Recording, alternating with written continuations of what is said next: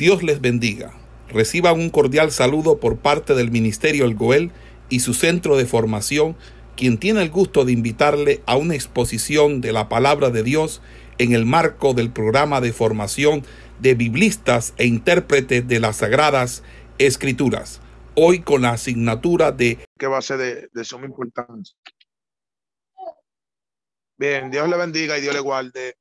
Eh, le habla el pastor Jonathan Jiménez de aquí desde la República Dominicana y vamos a impartir la asignatura de homilética donde estaremos hablando la lección número 6 y vamos a hablar de cómo exponer un sermón a la audiencia. Ese es el tema que vamos a tratar en el día de hoy. Va a ser un tema muy importante, un tema de, de suma importancia para todos los ministerios hablar de exponer es hablar de expresar, es hablar de hablar, de comunicar un mensaje. Cuando hablamos de exponer, estamos hablando de comunicación, comunicar, expresar un sermón a la audiencia. Realmente la palabra exponer lo que significa es declarar, también significa interpretar, también significa explicar, es decir, que exponer eh, significa poner en manifiesto algo, o sea, hablar, predicar, anunciar, declarar, interpretar, manifestar. Eso es exponer. Y basado a estas definiciones, vamos a, enseñar cómo exponer un sermón. Un buen sermón bíblico, hermano, eh, es bueno en su contenido e interesante en cuanto a su presentación, pero puede perder su efecto y puede perder su objetivo si el predicador no sabe entregar correctamente ese sermón.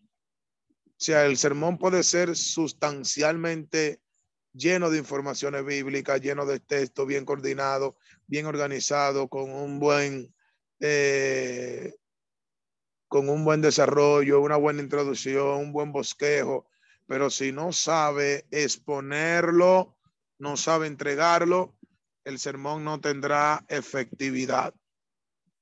La manera en que se predica un sermón tiene mucha importancia a la hora de los oyentes recibir el sermón, a la hora de los oyentes recibir el mensaje. Debe de haber una correcta exposición de lo que es el sermón. Y nosotros vamos a hablar de algunos factores que benefician al predicador, al maestro, al pastor o a todo el que va a exponer eh, un sermón. Quiero abrir un paréntesis en mi disertación y es que el Espíritu Santo guía, dirige, enseña, capacita, como lo está haciendo a través de mí en esta asignatura. Pero lo que buscamos, lo que buscamos es eh, no alterar, no alterar la manera de operar de lo que están escuchando y aún los alumnos que están aquí en esta clase, sino de perfeccionar, o sea, me explico. O sea, en esta clase yo no busco que usted cambie su modo operandi en su forma de expresar un sermón. Pero sí busco que usted perfeccione esa manera de dirigirse al público. Y para esto es que van a servir estos factores, para que perfeccionemos nuestra manera de entregar un sermón, para que perfeccionemos nuestra manera de expresar a la audiencia una enseñanza. Y estos factores lo que van a hacer es que nosotros tengamos mayor efectividad y que nosotros tengamos mayor eh, objetividad y que nosotros tengamos mayor atención y que nosotros tengamos mayores resultados a la hora de nosotros expresar una prédica y de nosotros expresar un sermón. Porque hay personas que cuando están predicando sienten temor, miedo, se menosprecian. Algunas mujeres no les gustan predicar. Digo mujeres porque se manifiesta más en mujeres que hombres. Y esto sería una clase de mucha importancia para ese tipo de personas que sienten esa debilidad a la hora de dar un mensaje. Eh, los factores para que haya un buen, un buen sermón o una buena predicación, lo vamos a ir desarrollando y quiero que tomen apuntes para que eso les sirva de una gran enseñanza. Eh, y a la vez perfeccionen su modo operante a la hora de predicar. Vamos a ver los factores que tiene que tener pendiente todo predicador para hacer una buena exposición de un sermón o una prédica. Número uno, primer factor, es que el, el, predicador debe mirar, mirar directamente a los oyentes. Número uno, el predicador debe mirar directamente a los oyentes. El predicador debe mirar directa, directamente a los oyentes. Eso es un poco eh, complicado para algunos, ya que cuando una persona se para en un púlpito, eh, la mirada de todos los que están en la sala o en el auditorio están pendientes, fijamente mirando al predicador.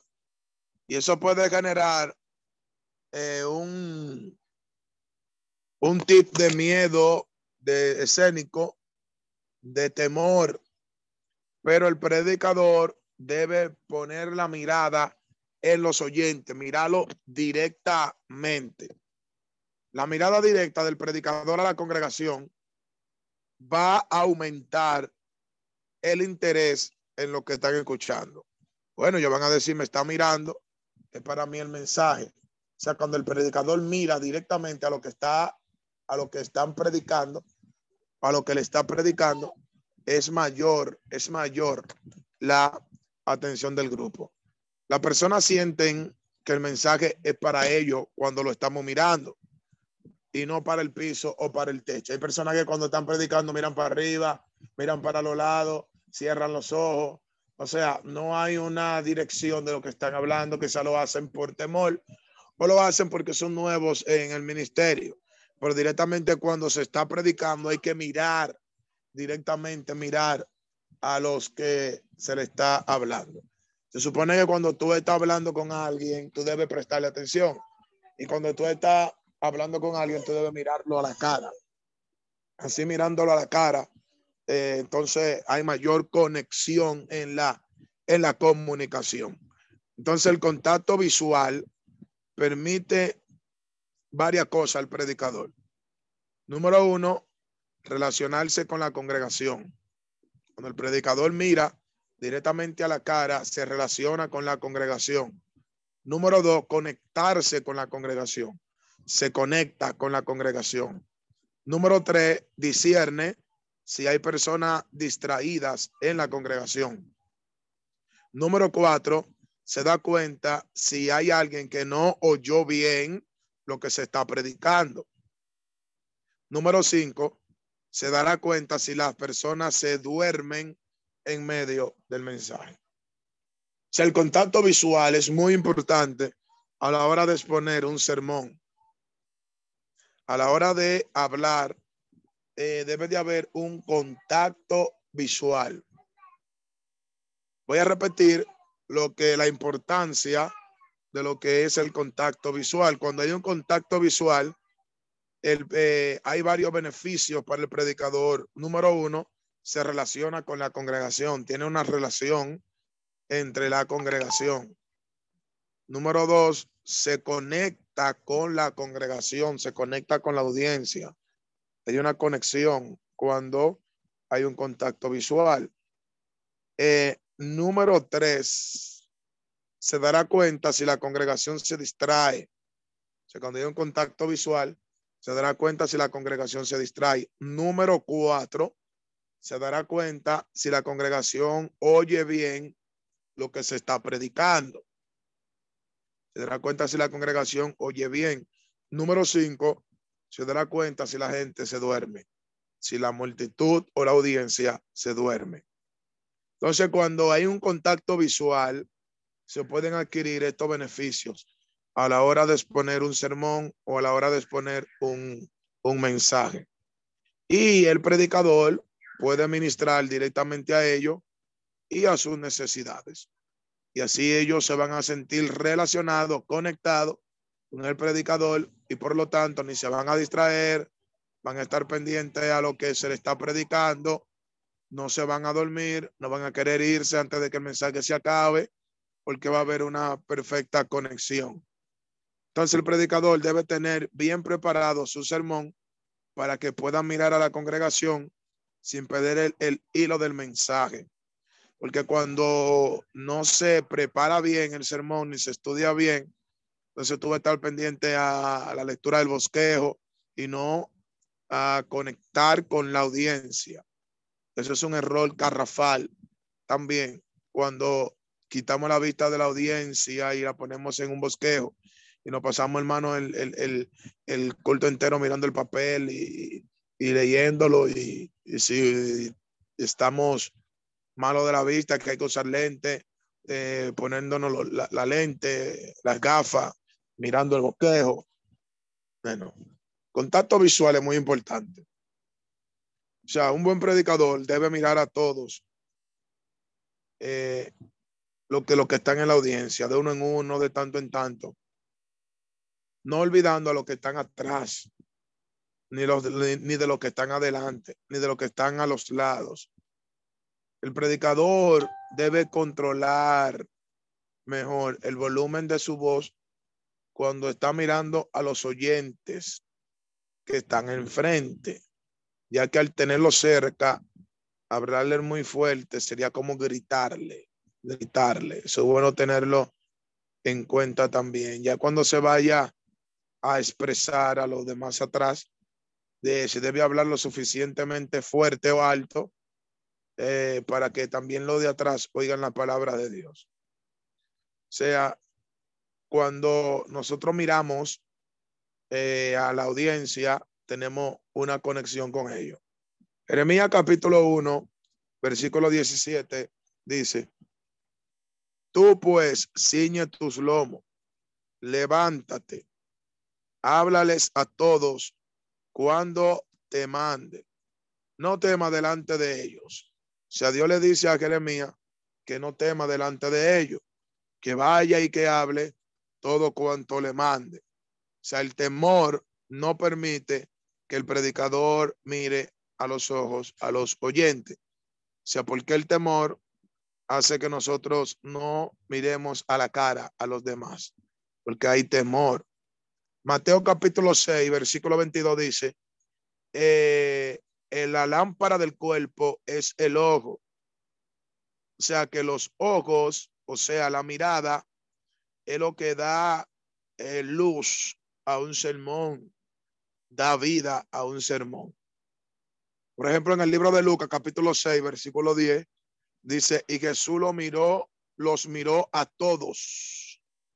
O sea, Jesús los miró a todos. Sabemos como el mismo Jesús usaba este tipo de acción de mirar a los ojos a las personas cuando hablaba. Pablo también miró fijamente eh, en el concilio cuando presentó su defensa. Hechos capítulo 23, versículo 1. Dice que Pablo miró fijamente al concilio, o sea, todos los que estaban ahí. Eh, también en Hechos, su capítulo 3, dice que Pedro le dijo al, al que estaba paralítico, mírame, fijando los ojos en él, le dijo, míranos. Versículo 4, hecho capítulo 3, versículo 4. Dice Pedro con Juan, fijando en él los ojos, le dijo, míranos. O sea que la mirada tiene un efecto principal a la hora de exponer un sermón. Segundo factor que vamos a hablar en el día de hoy, y es que la voz debe ser clara y fuerte. Segundo factor es que la voz debe ser clara y fuerte. O sea, la voz debe ser clara y fuerte. Cuando nosotros hablamos claramente y de una manera fuerte, es decir, que se escuche, va a ser más efectivo el resultado del sermón. Porque van a escuchar eh, perfectamente el sermón. Segundo factor, hablar en voz clara y fuerte. Nosotros tenemos un ejemplo en el escriba Esdras, eh, quien usó el púlpito de madera, un estrado, para dirigirse a la multitud, a los oyentes, y dice que cuando él hablaba y cuando él leía, dice que él hablaba claramente al pueblo. Nemía capítulo 8, versículo 4, lo vamos a leer. Nemías, su capítulo 8, versículo 4 dice, y el escriba Esdras estaba sobre un púlpito de madera que habían hecho para ello. Y junto a él estaba Matatías, Sema, Anías, Urías, Ilcías y Masías. A su hermano derecha, a su mano derecha y a su mano izquierda estaba Pedaía, Misael, Malaquía, Azun, Usbadán, Zacarías y, y Mesulán. Bueno, habían un grupo de personas con él, dice el verso 5. Abrió pues Esdras el libro a ojos de todo el pueblo, porque está más alto que todo el pueblo. Y cuando lo abrió, todo el pueblo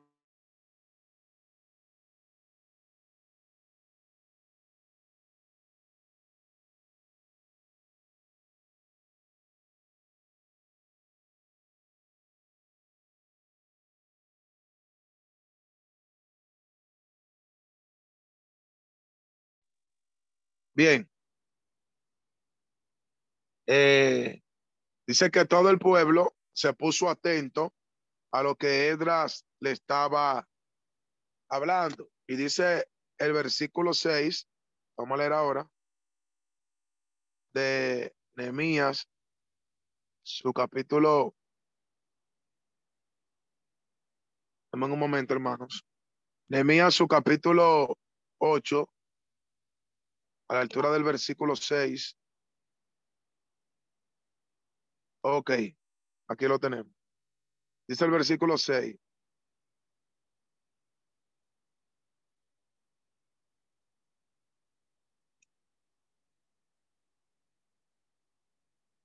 Ok, estamos aquí. Bien, dice que el versículo 6, que él bendijo entonces, bendijo entonces Edras a Jehová, Dios grande, y todo el pueblo respondió, amén y amén alzando sus manos y se humillaron y adoraron a Jehová inclinados a tierra. O sea que ellos están bien pendientes a lo que Nehemías le está hablando a ellos. Ahora el versículo 8 dice, y leía el libro de la ley de Dios claramente y ponían el sentido de modo que entendiesen la lectura. O sea que cuando se habla claramente y fuerte, se entiende lo que se está enseñando y se entiende lo que se está hablando. Por eso dice en el versículo 8 que leían el libro de la ley de Dios claramente, claramente. Entonces la voz del predicador debe ser clara y fuerte. Algunas personas tienen el mal hábito de hablar con la boca media cerrada. Y eso trae como resultado que el mensaje no sea claro o que el mensaje no sea entendible para los oyentes.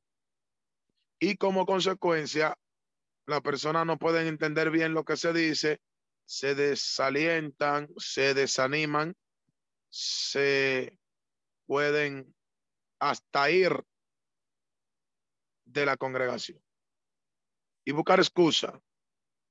Pero es que no te encuentran en el sermón un entendimiento. Si una eh,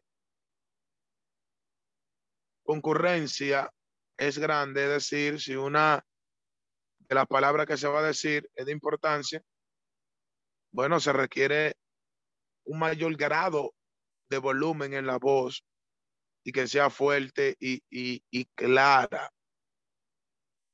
Eh, debemos hablar claro, claramente y debemos hablar abiertamente a la persona. Por eso es bueno que en las congregaciones haya un buen equipo de sonido. Si el equipo de sonido que hay en las congregaciones es potente, no hay que alzar mucho la voz con el parlante, a las bocinas, se puede hablar de manera que miles de personas escuchen claramente. Entonces, el volumen debe ser ajustado según el tamaño de la sala o del auditorio. Porque si el volumen está muy alto, eh, lo que están adelante le puede ser fatigoso, aunque los que están atrás escuchen. Si el volumen está muy bajo, los que están adelante van a escuchar, pero los que están atrás no. Entonces, bueno, que en cuanto ya al uso de audio altoparlantes, audios modificados con bocinas, micrófonos, se sepa ubicar bien el sonido de la bocina. Eh, hay congregaciones que ponen adelante, ponen otras a la mitad, y si el salón es muy grande, ponen bocina más atrás, para que todos tengan mayor alcance a lo que se está predicando y a lo que se está hablando. Yo creo que ese es el trabajo de los pastores. Porque mayormente cuando nosotros vamos a una congregación a eh, anunciar la palabra, nosotros no estamos llamados a amado a dar orden en cuanto al sonido. Cada pastor debe saber cómo reparte el sonido en su auditorio. Y es una responsabilidad de cada pastor, por lo menos lo que estamos aquí en esta clase y lo que van a escuchar, de que el sonido esté fuerte y claro, fuerte y claro. Para dos cosas. Número uno, para que el predicador no force su voz. Y número dos, para que el pueblo pueda escuchar claramente el mensaje. Eh, nos ha tocado, hermano, y administrar a congregaciones donde hay buenos sonidos, pero no están bien organizados. Es como entregarle una buena herramienta a alguien que no la sepa usar, que la sepa coordinar. Buena bocina, bocina potente, pero el sonido muy bajo o mal coordinado en el auditorio. Entonces, eso es de suma importancia a la hora también de expresar un sermón. La pronunciación de las palabras debe ser clara para que cada vocal y cada consonante se escuchen. Si la palabra de Dios tiene importancia, bueno, pues debe ser entregada con claridad de enunciación y claridad de dicción. Y si un predicador tiene problema en estas áreas, es mejor que practique la lectura de la palabra de Dios, que cree un hábito en la lectura, leyéndola en voz alta. Y dejar que otra persona le den consejo o recomendaciones o exhortación. Esta área, amado, es muy importante porque tenemos predicadores que son buenos predicadores, pero que no se han preparado en cuanto a los estudios académicos hablando. Y al no prepararse ante los estudios académicos, tienen dificultad para expresarse en algunas áreas y para leer correctamente. ¿Qué debe de hacer un creyente que no tenga este tipo de práctica? Bueno, leer la escritura en voz alta para que se vaya familiarizando con las palabras y dejarse eh, orientar por otros para que así ¿verdad? se perfeccione en lo que va a hablar y lo que va a explicar. Mientras más clara y mientras más eh, entendible sea la palabra de Dios, mayor resultado tendremos. Además de la claridad, debe de haber una voz agradable, que no sea una voz monótona, ni sea una voz que cause ruido. La calidad de la voz del predicador puede indicar solemnidad, tristeza, alegría o compasión. Según el tono de la voz, tú vas a transmitir a los oyentes. La voz debe indicar sinceridad también. Es fácil darse cuenta si se predica con sinceridad o con falsedad. Es fácil. ¿De qué manera? Observando la voz. Entonces la voz deberá tener también una velocidad adecuada, la cual varía según el tema. Cuando se habla rápidamente, se indica suspenso y entusiasmo. Cuando un predicador habla rápido, entonces está indicando suspenso y también indica entusiasmo. La velocidad lenta indica tristeza. La velocidad de la voz cuando es lenta indica solemnidad, tranquilidad. Entonces no se deberá hablar tan rápido que los oyentes no casten los pensamientos, ni tan al paso que se distraigan y se duerman. Entonces se debe hablar de manera natural. Yo le aconsejo a todos los hermanos que hablen de manera natural, con estilo, conversacionalmente, es decir, como que están conversando con la iglesia, eh, con una acción natural, no artificial, no eh, como una actriz, no eh, dramatizado, sino una voz natural. La oratoria formal y artificial no es capaz de mover a las congregaciones actuales. Lo que mueve a las congregaciones es la naturalidad y la guianza del Espíritu Santo. El predicador debe ser natural a la hora de transmitir su, su voz al auditorio.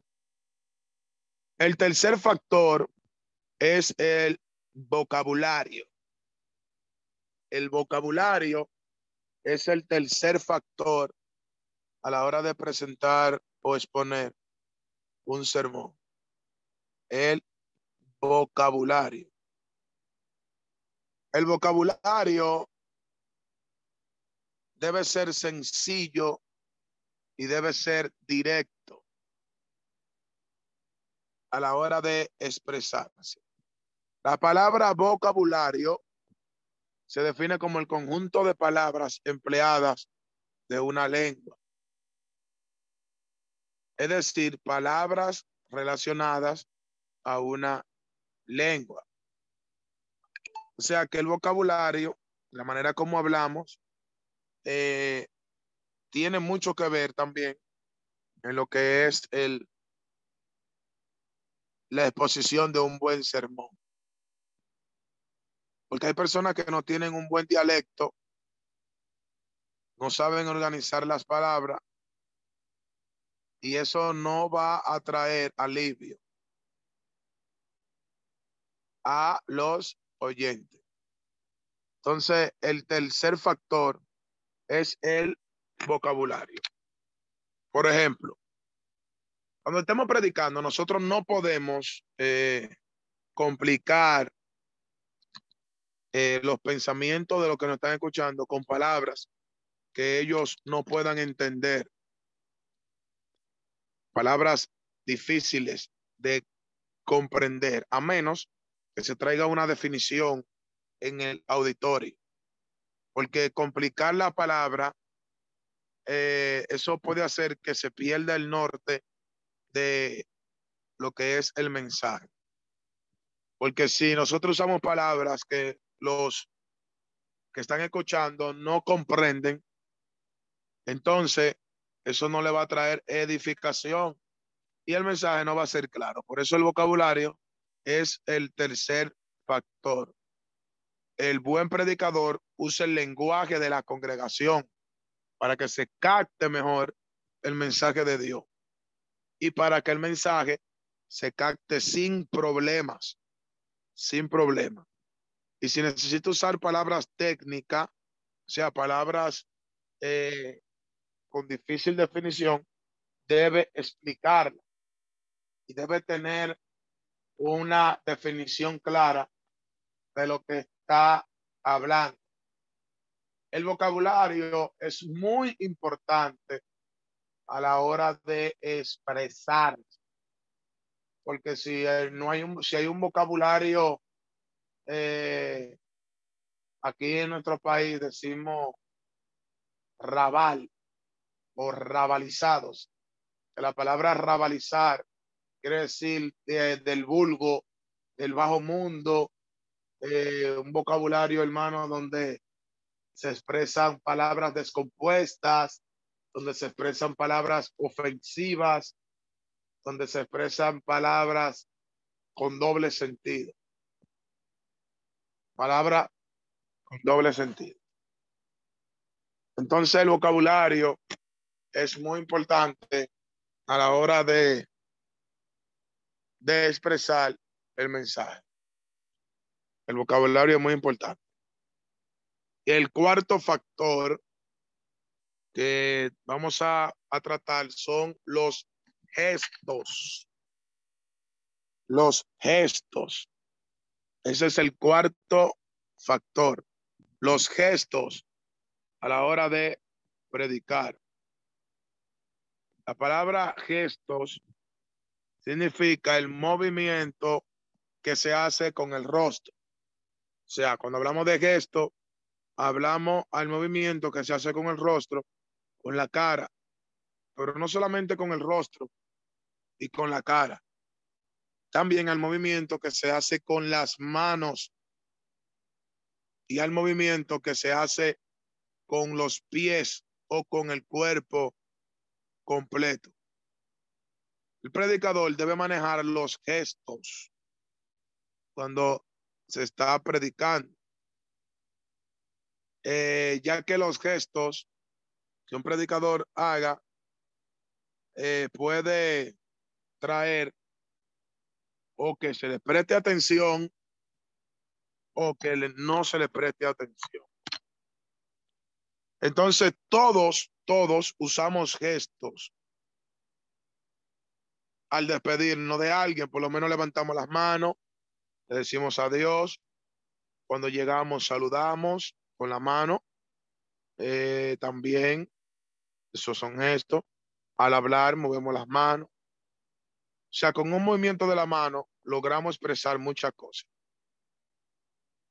Entonces, con los gestos, nosotros comunicamos a través de los movimientos que hacemos algo a la audiencia.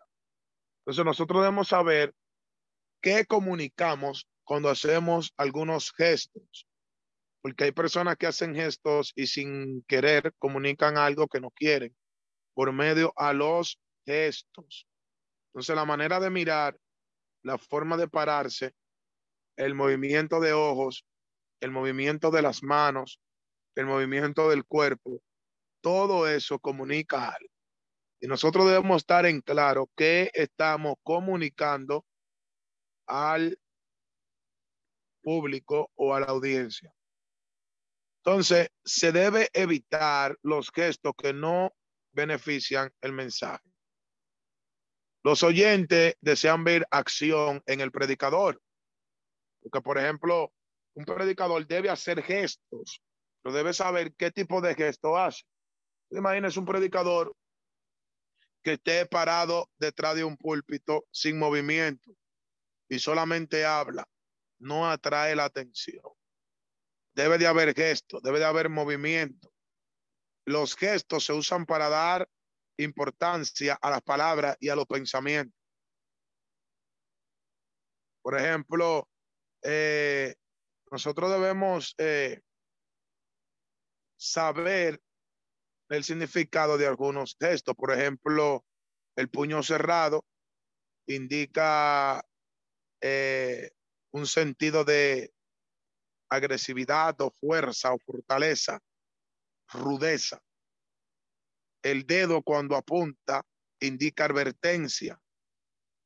Los brazos extendidos indican invitación o apelación a, a un juicio. Entonces, cuanto mayor sea la congregación, más gestos serán necesarios y que se vean desde atrás. Entonces, los gestos no pueden ser dramatizados tampoco. Los gestos deben ser naturales, deben ser claros, deben ser sencillos y no muy repetidos. Entonces, el cuarto factor es los gestos.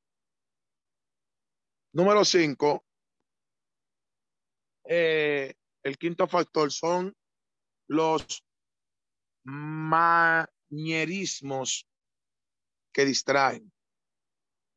Los manierismos que distraen. Entonces, hay manierismo, manierismo que algunos predicadores tienen, lo cual distraen a la congregación hasta el punto que no pueden oír lo que dicen porque están fijándose atentamente en sus mañas, en sus mañas. Por ejemplo, una de ellas es las expresiones faciales extrañas. Las expresiones faciales extrañas, como eh, mover la nariz, hacer expresiones raras con la boca, como sacar la lengua y otro tipo de, de, de acciones a la hora de presentar un mensaje, eso distrae los manierismos. Eh, otro es, viene por los nervios, personas que se frotan mucho las manos, eso viene ya por los nervios. Eh, también cuando se mueve mucho, que tú notas que están nerviosos, no se están moviendo para hacer gestos, sino que se están moviendo por nervio. También eh, el hábito de la muletilla, eso es mañerismo. Eh, por ejemplo, no decir mucho gloria a Dios. Hay hermanos que no dicen gloria a Dios porque están glorificando a Dios, sino que dicen gloria a Dios es porque no saben qué decir, no saben qué hablar. Y ahí entra la muletilla, aleluya, aleluya, aleluya, aleluya, en un mensaje. Gloria a Dios, gloria a Dios, gloria a Dios. Dicen una palabra, aleluya, porque cuando, aleluya, hermanos, gloria a Dios, Dios, gloria a Dios, quiso salvar la humanidad, gloria a Dios, aleluya. O sea, eso es muletilla y esos, esas muletillas caben en lo que son los mañerismos que distraen a la audiencia. Eh, otro tipo de mañerismo son los movimientos extraños o los gestos extraños, como frotándose la nariz, eh, meter la mano en los bolsillos, hay personas que se meten la mano en los bolsillos, muchas en mensaje entero la mano en los bolsillos, eh, tocarse mucho la corbata, el cabello continuamente, el mucho balanceo, el ponerse y quitarse los anteojos o los lentes, todo eso son mañerismos. Todo eso son mañerismos a la hora de transmitir un mensaje. Eh, otro tipo de, de, mañas o mañerismo que debemos evitar para no distraer a la multitud es apoyarse perezosamente. Es decir, esto ya sea sobre el púlpito o sobre una mesa, como si fuera a caerse o si, si no estuviera el púlpito.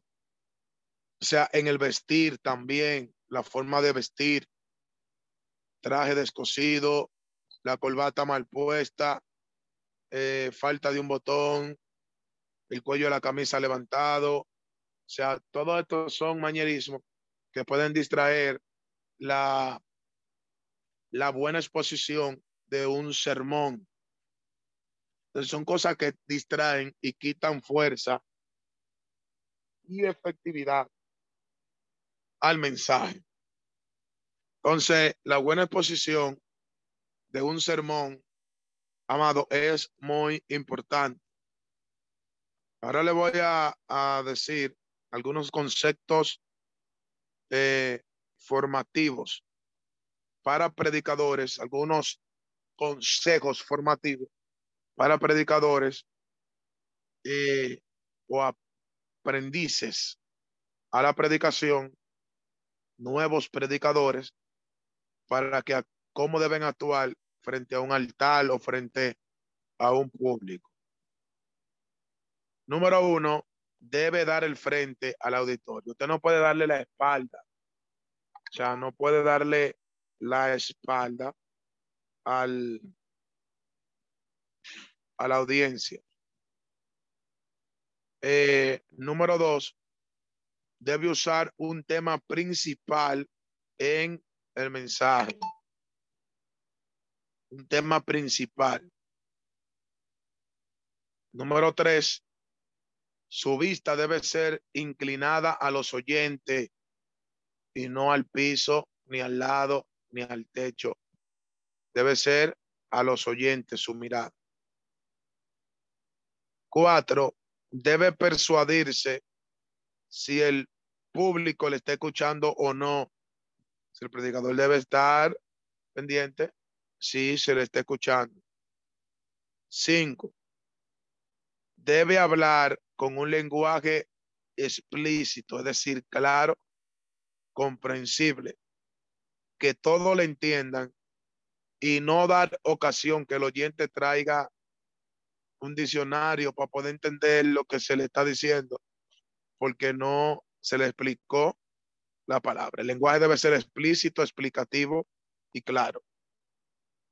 Seis, debe evitar el juego de mano que distraiga el mensaje. Hay eh, gestos con la mano que se pueden hacer, pero hay otros gestos que no, que pueden distraer. Siete, debe controlar los nervios. Para eso se le aconseja que si subió al estrado con nervios, disipe con alabanza cante un himno antes de predicar, cante una, una, alabanza, cante un himno para disipar los nervios. Porque cuando entre en el mensaje, ya no esté bajo nervio. Ocho, no debe usar el púlpito para insultar a nadie. Si un buen predicador no puede usar el púlpito para ofender ni para insultar a nadie que esté en el lugar o no esté en el lugar. Nueve, debe estar convencido de lo que está predicando. Porque si el predicador no, no sabe él mismo lo que está enseñando, ¿cómo le va a enseñar a otro? O sea que el predicador debe estar pendiente y convencido de lo que está enseñando.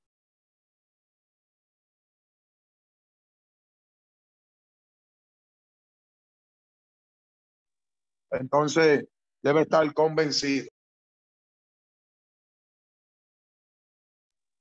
de lo que va a enseñar.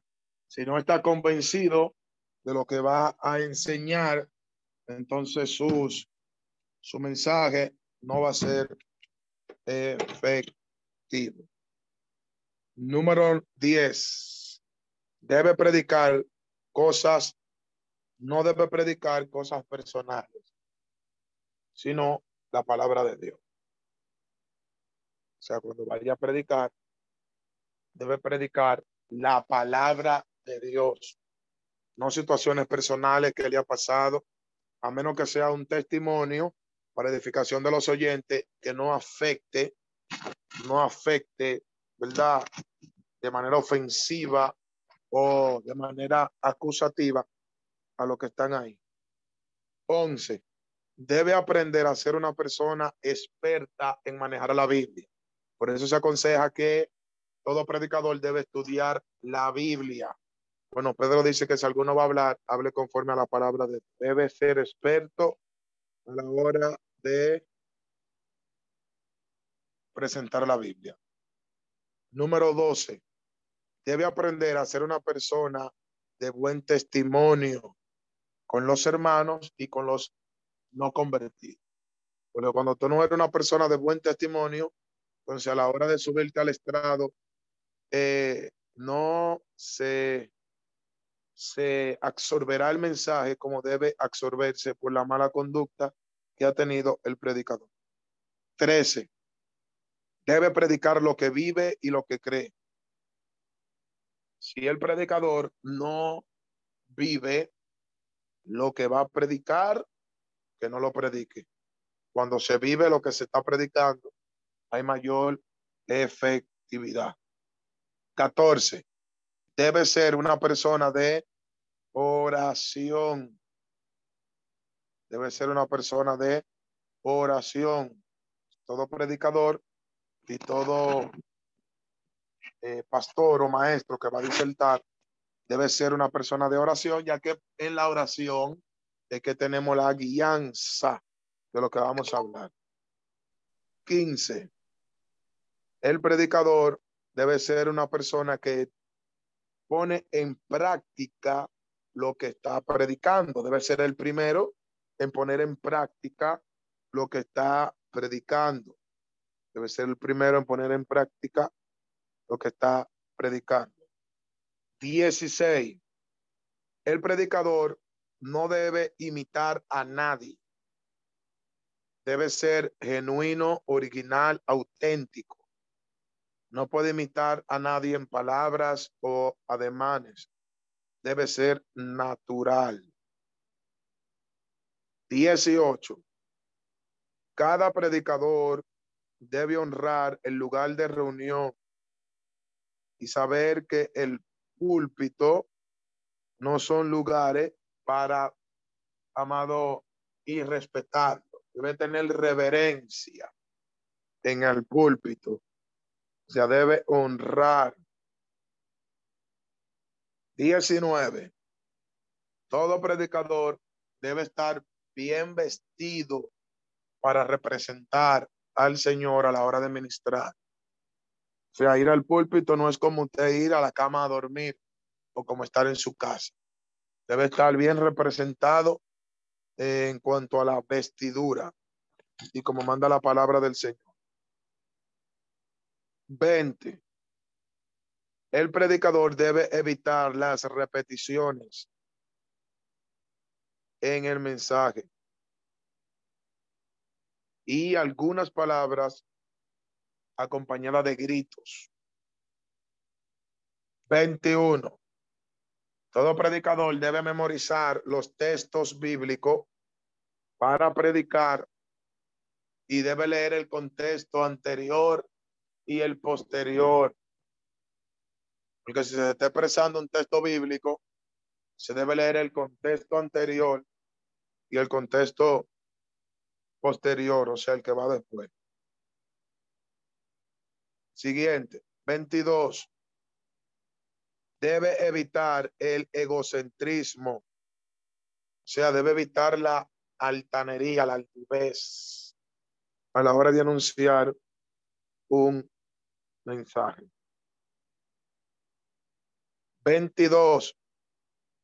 debe sujetarse al texto leído y no a las indirectas personales. El predicador debe sujetarse a lo leído y no a las indirectas. 23.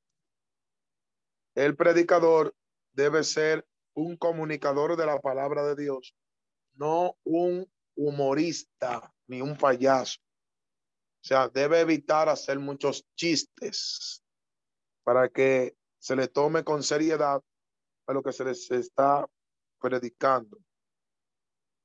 24.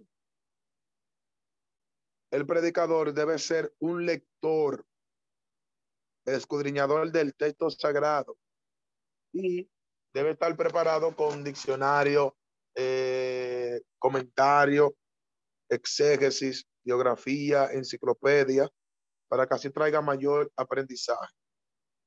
25. El predicador debe evitar ademanes, es decir, gestos que distraigan a la audiencia. 26. El predicador debe dar citas concisas y estar persuadido de que todos los asistentes que están en la audiencia oigan y la observen. Estén pendientes, citas claras, concisas. La palabra conciso quiere decir corta, resumida. No citas muy largas para que los oyentes no la puedan captar. 27. El predicador debe evitar el complejo en dos áreas, de superioridad y de inferioridad. O sea, no puede creerse superior a los oyentes, pero tampoco inferior, para que no entre en un complejo y esto sea causa de que su mensaje no sea efectivo. 28.